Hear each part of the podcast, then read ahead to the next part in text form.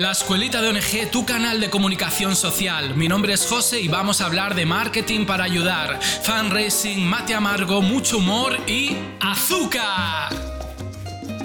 Hola, ¿cómo estás? Feliz año nuevo. Feliz año nuevo. Es el primer podcast de 2022. Espero que hayas empezado realmente bien y que aún vayas al gimnasio. Han pasado tan solo 10 días, espero que no hayas abandonado tan pronto los objetivos que todos abandonamos, que eh, nos hacemos el último día del año y que dentro de nada, de dos o tres días, pues ya lo habremos abandonado todos.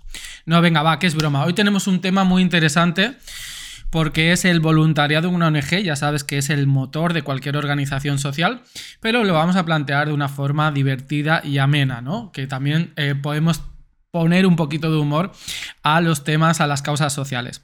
Bueno, yo quiero que pienses, si es que tienes pareja o has tenido pareja, ¿qué es aquello que tú crees que hizo que tu pareja o expareja te eligiera a ti por delante, por encima, entre otras personas? Es decir, seguramente algo, algo vio en ti y eso le creó algo en la mente, en su corazón, hizo que tomase una decisión que es, pues, eh, que te dijera que, que, le gustas y todo lo que ya sabes, ¿no?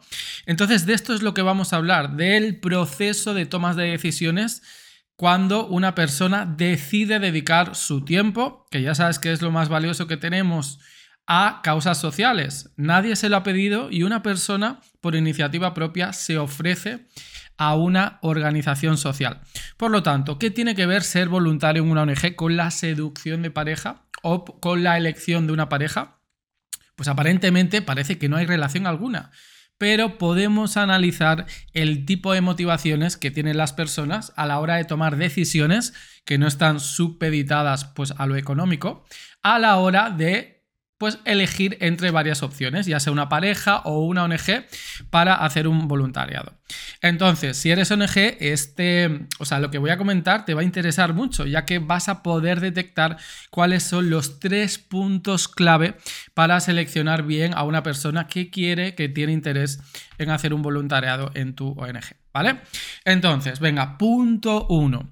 Lo primero que tienes que saber es qué quiere esa persona que se acerca a ti, ¿vale? O qué quiere esa persona que está pensando hacer un voluntariado en tu organización. Piensa lo siguiente, si puede dormir más horas, ver series de Netflix, leer libros, hacer deporte, ¿por qué iba a dedicar su tiempo a ayudar a una ONG? Que no le paga, que nadie se le ha pedido, que es, bueno, que es que nadie se lo está, no se siente obligado por nada ni por nadie, ¿no? Entonces, ¿qué es aquello que pasa por, delante, por, el, por dentro de una cabeza de una persona que decide hacer un voluntariado? ¿De acuerdo? Y cuando una persona se acerca a ti con intenciones amatorias o con intenciones románticas o sexuales, o llámalo como quieras, ¿por qué lo hace? ¿Cuál es su intención? ¿no? Entonces vamos a hablar de cuatro motivos. El primero de ellos es porque, en el caso de las ONGs, es una persona solidaria, ¿vale? Se, acerca a una ONG, ya sea por una cuestión ética, religiosa, filantrópica, o quizás, fíjate, puede ser incluso un poco egoísta, o sea, simplemente por sentirse mejor consigo mismo cuando ayudas a los demás, ¿vale? Bueno, pues una persona por estas razones puede dedicar su tiempo a ayudar a otras personas sin esperar nada a cambio. Aunque eso sin esperar nada a cambio, pues aunque sea una satisfacción intrínseca, personal con uno mismo, pues ya es algo, ¿no? Pero socialmente no hay ninguna contraprestación, se entiende, ¿no? Entonces, cuando una persona se acerca a ti simplemente porque lo has, le has atraído de alguna manera a nivel de pareja, pues a lo mejor solo quiere enamorarse, ¿vale? Esta sería la primera razón y ya empezamos a ver paralelismos entre encontrar pareja y hacer un voluntariado en una ONG. Bueno, la segunda razón es que no sabe qué hacer con su tiempo libre, ¿de acuerdo? Entonces quiere, decide hacer un voluntariado en una ONG. O, si lo miramos en el, en el enfoque de pareja, se aburre, ¿de acuerdo? Y quiere tener pareja. Pues cuántas veces yo he escuchado esto de, ay, estoy aburrido, a ver si me busco una novia, ¿no? Bueno, mira, hay personas que quieren buscar actividades, pues que consideren que están, que, tienen sentido, para mantenerse ocupadas, para que su agenda, pues, esté lleno de tareas importantes. Simplemente por eso. o para no aburrirse o para tener algo que hacer por las tardes cuando terminan de trabajar, ¿vale? Tercera razón, porque tienen una crisis existencial, ¿vale? En algún momento de su vida, pues, eh, no sé, han tenido un desengaño, eh, quieren reorientar su carrera profesional, están pasando por una situación complicada, ¿no? Entonces buscan hacer algo para encontrarse a ellos mismos. O fíjate en el término de las parejas, cuando alguien sufre esto, un desengaño amoroso o ha terminado una relación muy reciente y es como se siente un poco confundido, es muy probable que empiece otra relación sin saber muy bien por qué, ¿vale? Para encontrar pues aquello que ha perdido anteriormente. Y la cuarta razón es porque, eh, bueno, un voluntario puede querer hacer eh, su voluntariado en una ONG para tener su primera experiencia laboral. Eh, laboral en el sentido de prácticas, un voluntariado, su primera experiencia profesional, lo podríamos decir así. Entonces, fíjate que en el terreno de las relaciones, pues alguien simplemente solo quiere tener pareja porque quiere iniciarse, por ejemplo, pues en el sexo. Pues es una razón como otra cualquiera, ¿vale? Entonces, ¿por qué te digo todo esto? Porque tú como ONG lo importante es detectar qué es lo que quiere un voluntariado de tu ONG. Cuando llaman a tu puerta, cuando te llaman por teléfono, cuando te escriben un email diciendo, hey, que quiero ser voluntario, ¿por qué? Esa es la primera pregunta que tienes que hacer. Muy bien, cuando sepas la respuesta, le podrás hacer a medida un plan de voluntariado. Pero si no sabes la motivación, pues es un poco... No tienes toda la información que deberías sobre esta persona que se acerca a ti, ¿vale? Muy bien. La segunda gran pregunta que tienes que hacer. La primera era el qué quieres, por qué lo haces, ¿no? La segunda es qué sabes hacer. Hey, voluntario, ¿quieres hacer un voluntario de mi entidad? Ok, pero ¿qué sabes? ¿Vale? Entonces, ya que sabes lo que está buscando, ahora tienes que ajustar si aquella persona que quiere hacer un voluntariado puede beneficiar en algo a tu ONG. Hemos visto cuatro razones anteriores por las que las personas se benefician de hacer un voluntariado, pero tenemos que pensar en nuestra organización, ¿vale? Mira, de la misma manera que en una relación de pareja se busca que otra persona te aporte cosas positivas, por ejemplo, que mejore tu bienestar emocional o que te divierta o que sexualmente te satisfaga, las ONGs deben buscar en voluntariados, pues, en voluntarios, pues, personas que mejoren el trabajo de la entidad. Pues ya sea a nivel de causa social, de comunicación, de gestión, de fundraising, hay muchas áreas en las que se puede hacer un voluntariado. Entonces, yo te gusto a ti, ¿vale? Ahora dime, ¿qué tienes para ofrecerme? ¿Cuáles son tus puntos fuertes? ¿Vale? ¿Qué cualidades posees por encima de otros candidatos o candidatas que quieren hacer un voluntariado en mi ONG. Te voy a poner un ejemplo. Imagínate un programador web que quiere hacer un voluntariado en un refugio de animales. Esta persona lleva muchos años programando páginas web, por lo tanto es un especialista. Eh, pero no quiere esto, ¿no? Se ofrece como voluntario para estar con los perritos, con los gatitos del refugio, pues limpiar, darles de comer, todo eso. Entonces, a ver, está muy bien que ese sea el deseo de la persona que quiere hacer el voluntariado, pero ¿a ti te interesa que una persona que no tiene experiencia, por ejemplo, pues limpiando, dándole de comer o cuidar gatos y perros, esté haciendo algo en lugar de su punto fuerte, que es programador web, utilizarlo para, por ejemplo, optimizar la página web de tu organización o en el caso de que no tengas, crear una buena página web para ti? Pues a eso me refiero. Tienes que hacer que los puntos fuertes del voluntario coincidan con lo que tú estás buscando como entidad social. Mira, se terminó esto de eh, coger a la primera persona que solo que tiene buenas intenciones eh, ya que va a hacer un voluntariado sí o sí en tu organización. Porque es muy común, eh, pasa constantemente, y por favor no me malinterpretes, que este tipo de personas pues llevan mucho tiempo a la hora de formar a estas personas, de explicarles lo que tienen que hacer, ¿vale? O sea, quita tiempo a la ONG, a pesar de las buenas intenciones, pues formar a estas personas. Si encima estas personas que ya requieren un tiempo de formación y de seguimiento no son buenas, no tienen cualidades en hacer aquello que van a hacer, pues dime tú de qué sirve entonces tener su ayuda, ¿no? Más que servir, igual nos está perjudicando.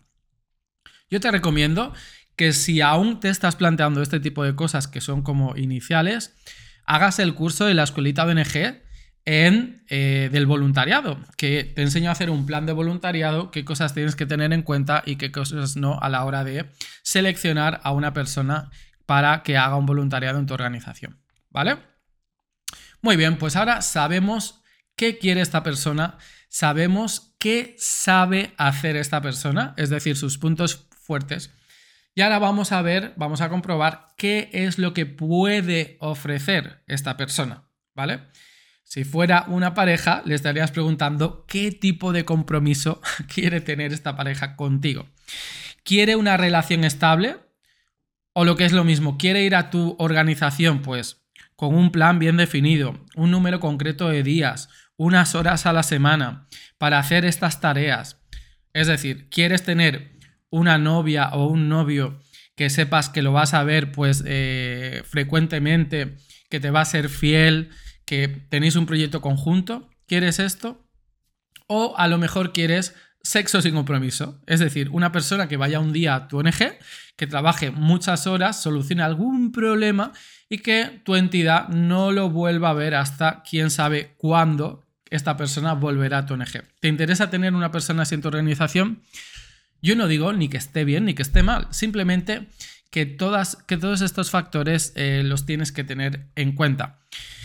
Dicho esto, si sabes qué es lo que quiere hacer una persona, qué es lo que sabe hacer una persona y qué es lo que puede hacer una persona, tendrás un pilar, tendrás una estructura a la hora de hacer una entrevista personal a la persona que quiere hacer un voluntariado en tu ONG.